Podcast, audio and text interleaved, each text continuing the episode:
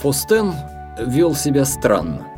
Вот уже два или три дня он бороздил виноградник на тракторе, волоча за собой хитроумное приспособление с торчащими металлическими кишочками, из которых прямо под лозы изрыгалось удобрение. Но время от времени он останавливал свой трактор, выбирался из него и пешком шел на дальнее поле, сейчас пустое и заросшее, на котором в прошлом году росли дыни. Он внимательно рассматривал поле с одного конца, потом опять садился в свой трактор, удобрял еще один ряд и шел рассматривать другой конец пустого поля. Он мерил его шагами, он качал головой, он чесал затылок.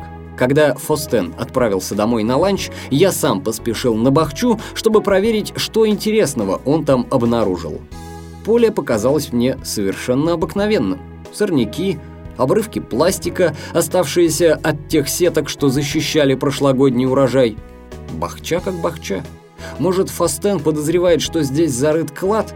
Как-то мы откопали у самого дома пару золотых наполеоновских монет. И он сказал, что если порыться, можно найти и еще, но крестьянин не станет зарывать золото посреди возделываемого поля. Скорее всего, он спрячет его в колодце или под плитками, которыми вымощен двор. Странно. В тот же вечер они с Энриеттой явились к нам с визитом и принесли с собой баночку домашнего паштета из кролика. Фостен, вырядившийся в белые ботинки и оранжевую рубаху, был непривычно элегантен и деловит. Еще не допив первого пастис, он с таинственным видом наклонился ко мне и заговорил о деле. Известно ли нам, что вино, производимое на наших виноградниках, кот Люберон, скоро получит статус вина контролируемых наименований? Он снова откинулся на спинку кресла, медленно покивал и несколько раз сказал «О, да», давая нам время осознать всю важность услышанной новости. Следовательно, продолжал Фастен, наше вино станет гораздо дороже, а владельцы виноградников получат больше денег и чем больше вина они произведут, тем больше денег получат. Это было ясно и без объяснений. Поэтому Фостен пригубил второй стаканчик пастис, пил он деликатно, но молниеносно, и всегда добирался до дна стакана быстрее, чем я ожидал, и изложил нам свое предложение.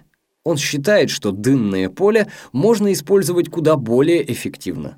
Фастан с интересом понюхал оставшийся в стаканчике пастис, а Анриетта тем временем извлекла из сумочки какой-то документ и протянула его нам.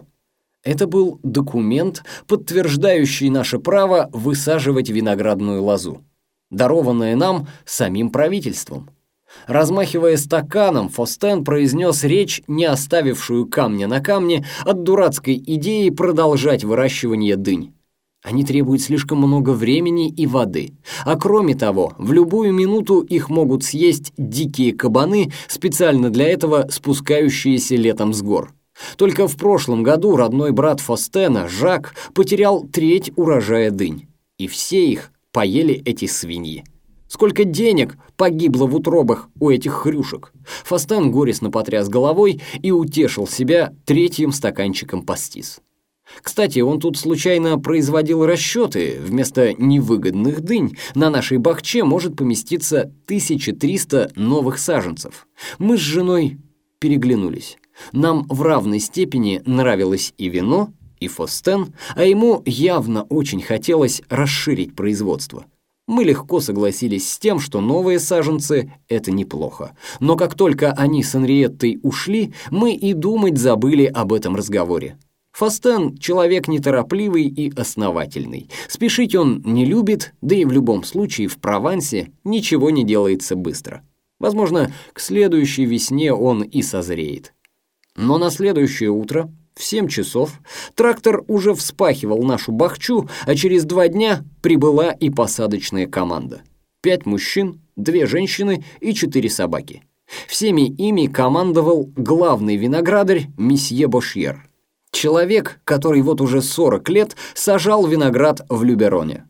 Трактор тянул за собой маленький плуг, а за плугом, с трудом выдергивая ноги из рыхлой земли в брезентовых сапогах, шел лично месье Бошьер. Строго следящий за тем, чтобы борозда получалась идеально ровной и находилась на достаточном расстоянии от соседней. Потом на противоположных концах каждой борозды воткнули по бамбуковому шесту и натянули между ними бечевку.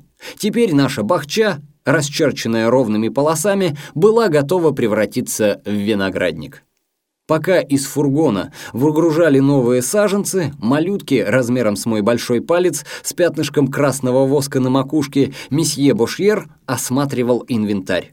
До этого я наивно полагал, что процесс посадки новой лозы давно механизирован. Но сейчас обнаружил, что из инструментов у бригады имеются только полые металлические трубки и большой равносторонний треугольник, сколоченный из деревянных жердей. Все столпились вокруг месье Бошьера, он распределил обязанности, и нестройными рядами работники двинулись на поле. Бошьер шел впереди всех и будто колесо катил рядом с собой деревянный треугольник, чьи концы через равные промежутки оставляли на борозде неглубокие отметины. За ним шли двое мужчин и втыкали в отметины полые трубки. В земле образовывались отверстия для будущих саженцев. Следом двигался арьергард, который, собственно, и производил посадку. Две приехавшие женщины вместе с женой и дочерью Фастена отделяли мужчин саженцами и советами, а также ехидно комментировали их разнообразные головные уборы, особенно щеголеватую морскую фуражку Фастена. Собаки развлекались тем, что всем мешались, путались в бечевке и вообще вносили в работу приятное оживление.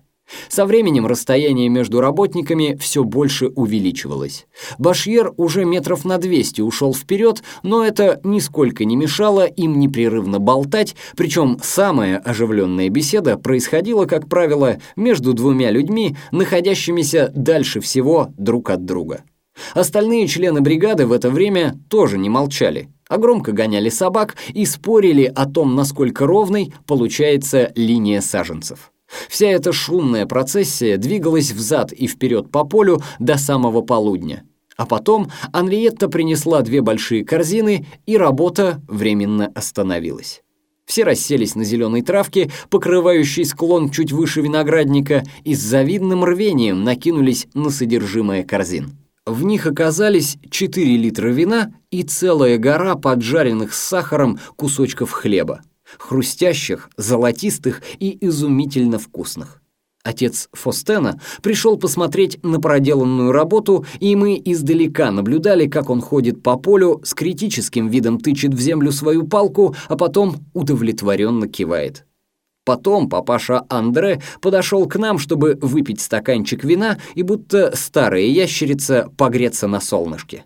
Почесывая собаке живот кончиком своей измазанной в земле палки, он спросил Анриетту, что она приготовила сегодня на обед. Папаша Андре хотел пообедать пораньше, чтобы успеть посмотреть «Санту-Барбару», свой любимый сериал. Когда все вино было выпито, мужчины поднялись на ноги, стряхнули с себя крошки и опять отправились работать. Когда поздно вечером все закончилось, наша когда-то неопрятная бахча совершенно преобразилась. Выстроившись безупречно ровными рядами, из земли торчали крошечные саженцы, едва видные в лучах заходящего солнца. Все столпились у нас во дворе, чтобы немного размять спины и выпить на дорожку. А я отозвал Фастена в сторонку и поинтересовался, во что обойдется проработавший у нас три дня трактор и вся эта рабочая сила. Сколько мы должны этим людям? Фостен замахал руками и даже отставил стакан с пастис, чтобы получше все мне объяснить. Выяснилось, что платить нам придется только за саженцы, а что касается всего остального, в долине существует особая система. Соседи сообща и совершенно бесплатно помогают тем, кто производит большую посадку или обновление лозы. В итоге никто не остается в накладе. А кроме того, таким образом можно избежать неприятных объяснений с налоговыми инспекторами. Фостен улыбнулся, с хитрым видом постучал себя пальцем по носу и, как бы, между прочим, спросил, не желаем ли мы, кстати, посадить еще 250 саженцев спаржи, раз уж трактор и работники все равно здесь. Это было осуществлено уже на следующий день. Так развалилась наша теория о том, что в Провансе ничего не делается быстро.